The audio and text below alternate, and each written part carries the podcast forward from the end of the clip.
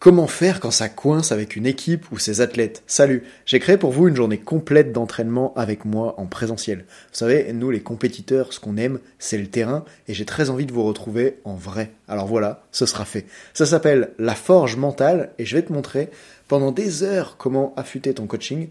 Tu peux compter sur moi pour te transmettre pendant cette journée mes meilleures méthodes de préparation mentale et avec mon équipe, on sera là pour te faire pratiquer avec un max de feedback personnalisé jusqu'à ce que tu maîtrises les méthodes. J'insiste sur le fait que mes formations ne sont pas des événements à suivre, mais à vivre. Tout est conçu pour que tu adores et que tu repartes avec une communication transformée et beaucoup plus d'efficacité.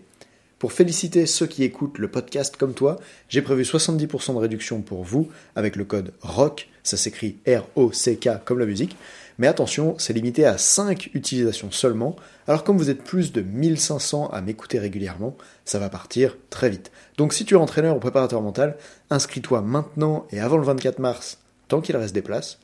Tu as toutes les infos sur le lien que je vais te donner maintenant. Quand ça affichera complet, c'est trop tard. Pour ça, rends-toi sur www.bit.ly slash ANSI 2024 et tu inscris le code ROC dans le formulaire d'inscription pour profiter de toute la journée à seulement 45 euros. On se retrouve comme ça à Annecy le samedi 6 avril, au milieu des montagnes, dans un lieu absolument incroyable avec vue sur le lac, pour une formation dont tu te souviendras toute ta vie. Parce que c'est plus facile de marquer l'histoire des athlètes et de les rendre performants dans les moments décisifs de leur carrière quand on sait exactement quoi leur dire et comment faire. Réserve maintenant ta place ou écris-moi sur Insta si t'as des questions. J'ai hâte de te voir. Salut. Dans la vie, certaines personnes se dépassent pendant que d'autres se font dépasser. Bienvenue sur Obsession Progression, le podcast des compétiteurs qui sont obsessifs de l'amélioration. Je m'appelle Nathan Delacoste, je suis préparateur mental spécialisé dans les sports extrêmes. J'accompagne surtout des athlètes internationaux comme les skieurs et snowboarders en équipe de France. Dans ce podcast, je partage les coulisses des séances et des prises de conscience avec l'intention d'emmener votre mental au plus haut niveau en entraînant l'humain derrière la machine. Pour cette quête de performance, je vous parle à la fois mindset, cohésion de groupe, discours d'avant-match, résilience et gestion des émotions. Prenez une bonne dose d'inspiration à chaque épisode, ils sont rendus possibles par Ready Rock.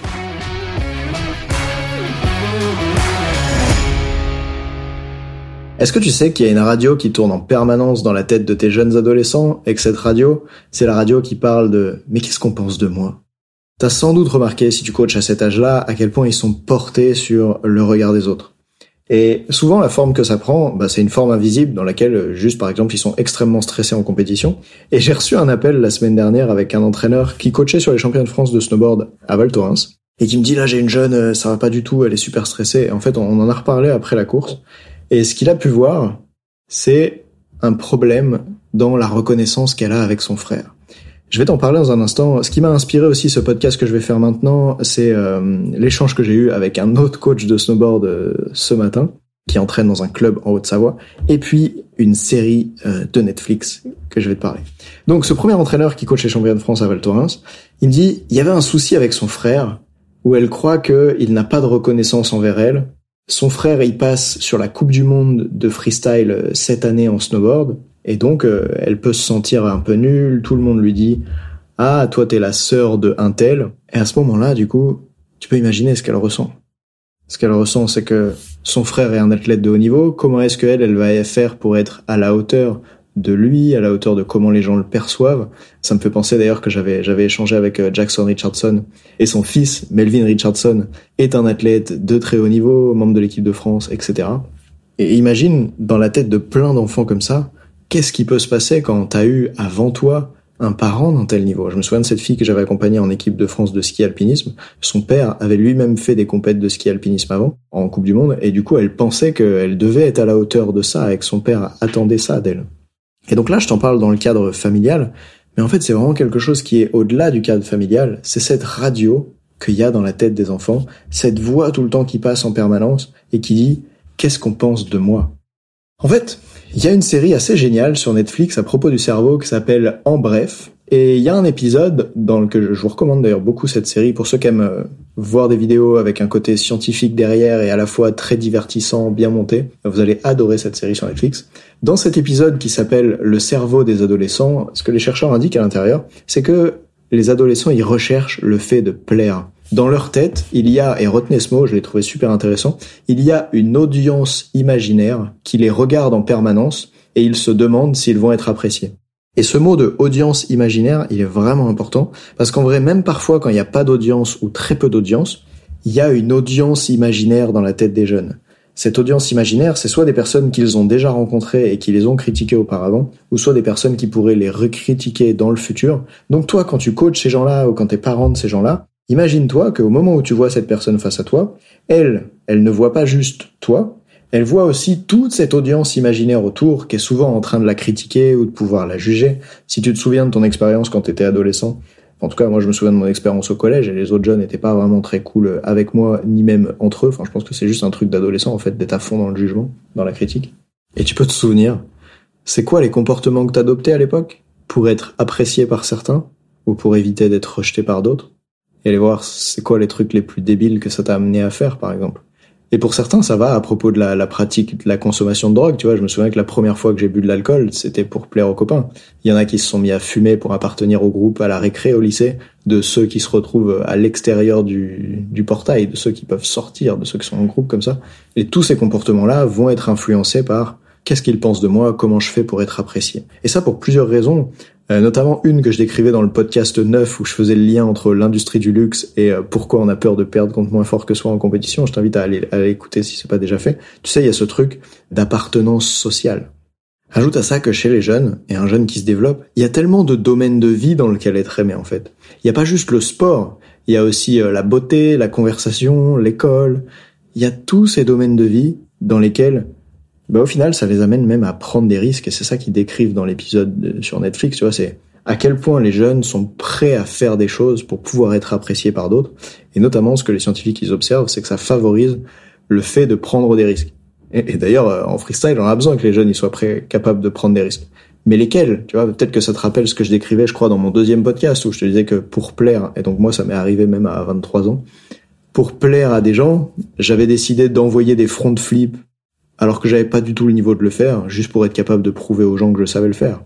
Et à ce moment-là, ce qui m'a blessé, c'est sûrement le fait d'avoir peur d'être jugé, en fait, ou la volonté d'être tellement bien perçu par les autres.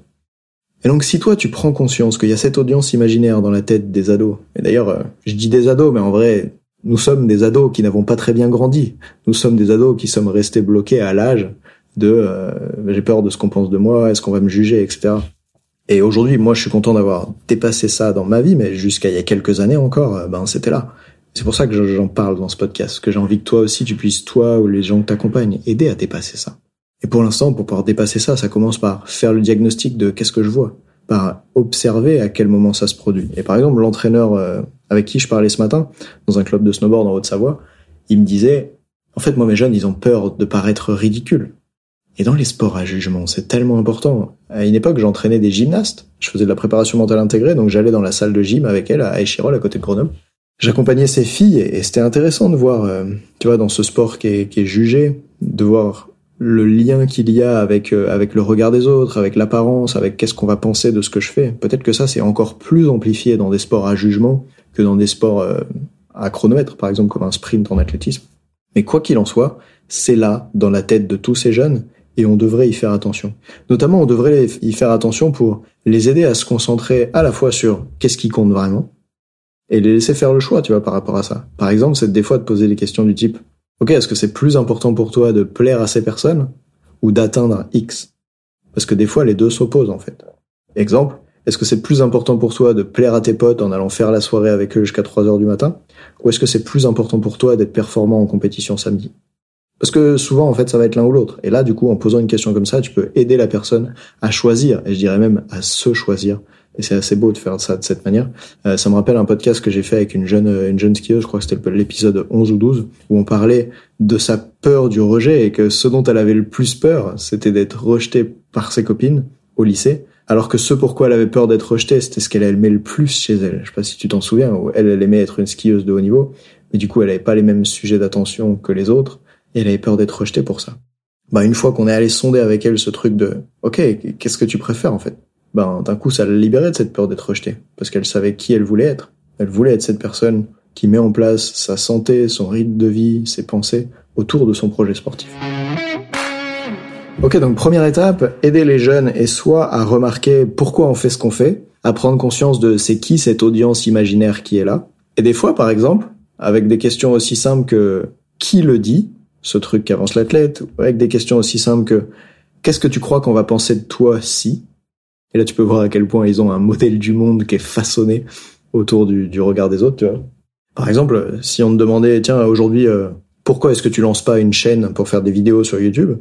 Pour certaines personnes, bien avant, euh, j'aime pas faire des vidéos, le truc qui est derrière ça, en réalité derrière ce j'aime pas faire des vidéos ou juste derrière je veux pas une chaîne YouTube, c'est ben j'ai peur de comment on va me percevoir en fait sur internet.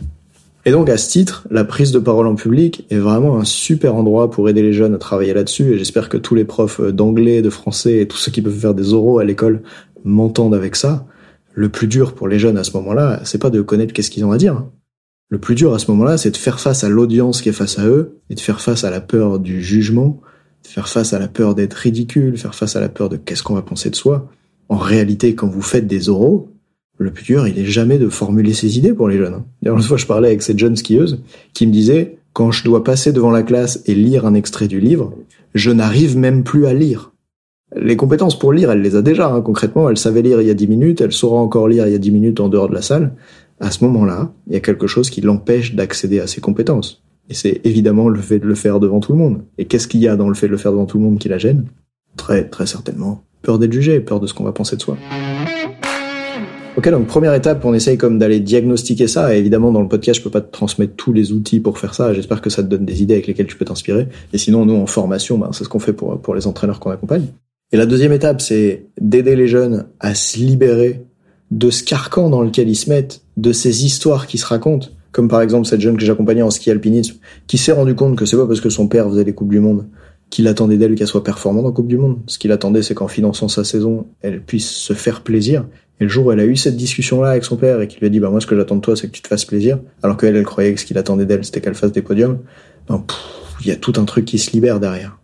Et moi, en tant que coach mental, c'est un travail que j'adore faire, tu vois, c'est d'aider les jeunes à débloquer des croyances par rapport au regard des autres, à comment ils vont être jugés. Je me souviens de ce jeune que j'entraînais, en Savoie, là, en ski alpin, que quand il était au départ des courses, il se disait, bah là, j'ai peur que les autres, ils pensent que je suis nul, qu'ils disent de moi que je mérite pas ma place ici. Et en fait, à ce moment-là, personne ne lui avait dit ça. Juste lui, il était au départ. Et quand il voyait les autres le regarder au départ, il se disait, ça, c'est ce qu'on est en train de penser de moi. Et il avait un niveau de certitude là-dessus qui était même d'ailleurs assez étonnant. Hein. C'est drôle de se voir comment on peut se raconter à soi des histoires qui sont tellement vraies, et on finit par même plus remettre en question le fait que ce soit des histoires qu'on finit par croire qu'elles sont vraies, tu vois. Il y a cette phrase assez géniale, je trouve, qui dit on remet en question toutes nos croyances, sauf celles qu'on pense qu'elles sont vraies. Donc en fait, souvent, on n'est pas prêt à remettre en question ses croyances, puisque le principe d'une croyance, c'est souvent de croire qu'elle est vraie. Bref, j'espère que ça t'a donné envie d'aller voir cette série sur Netflix, en bref, le cerveau des adolescents, et de te poser la question, à quel endroit de ma vie est-ce que je fais pas les choses parce que j'ai peur d'être jugé? À quel endroit de ma vie est-ce que je fais les choses d'une certaine manière parce que j'ai peur d'être jugé? Et si tu mets ça en place pour toi, pour ceux que t'accompagnent, il y a de grands changements qui se profilent. Régalez-vous, on se retrouve dans le prochain épisode. Salut.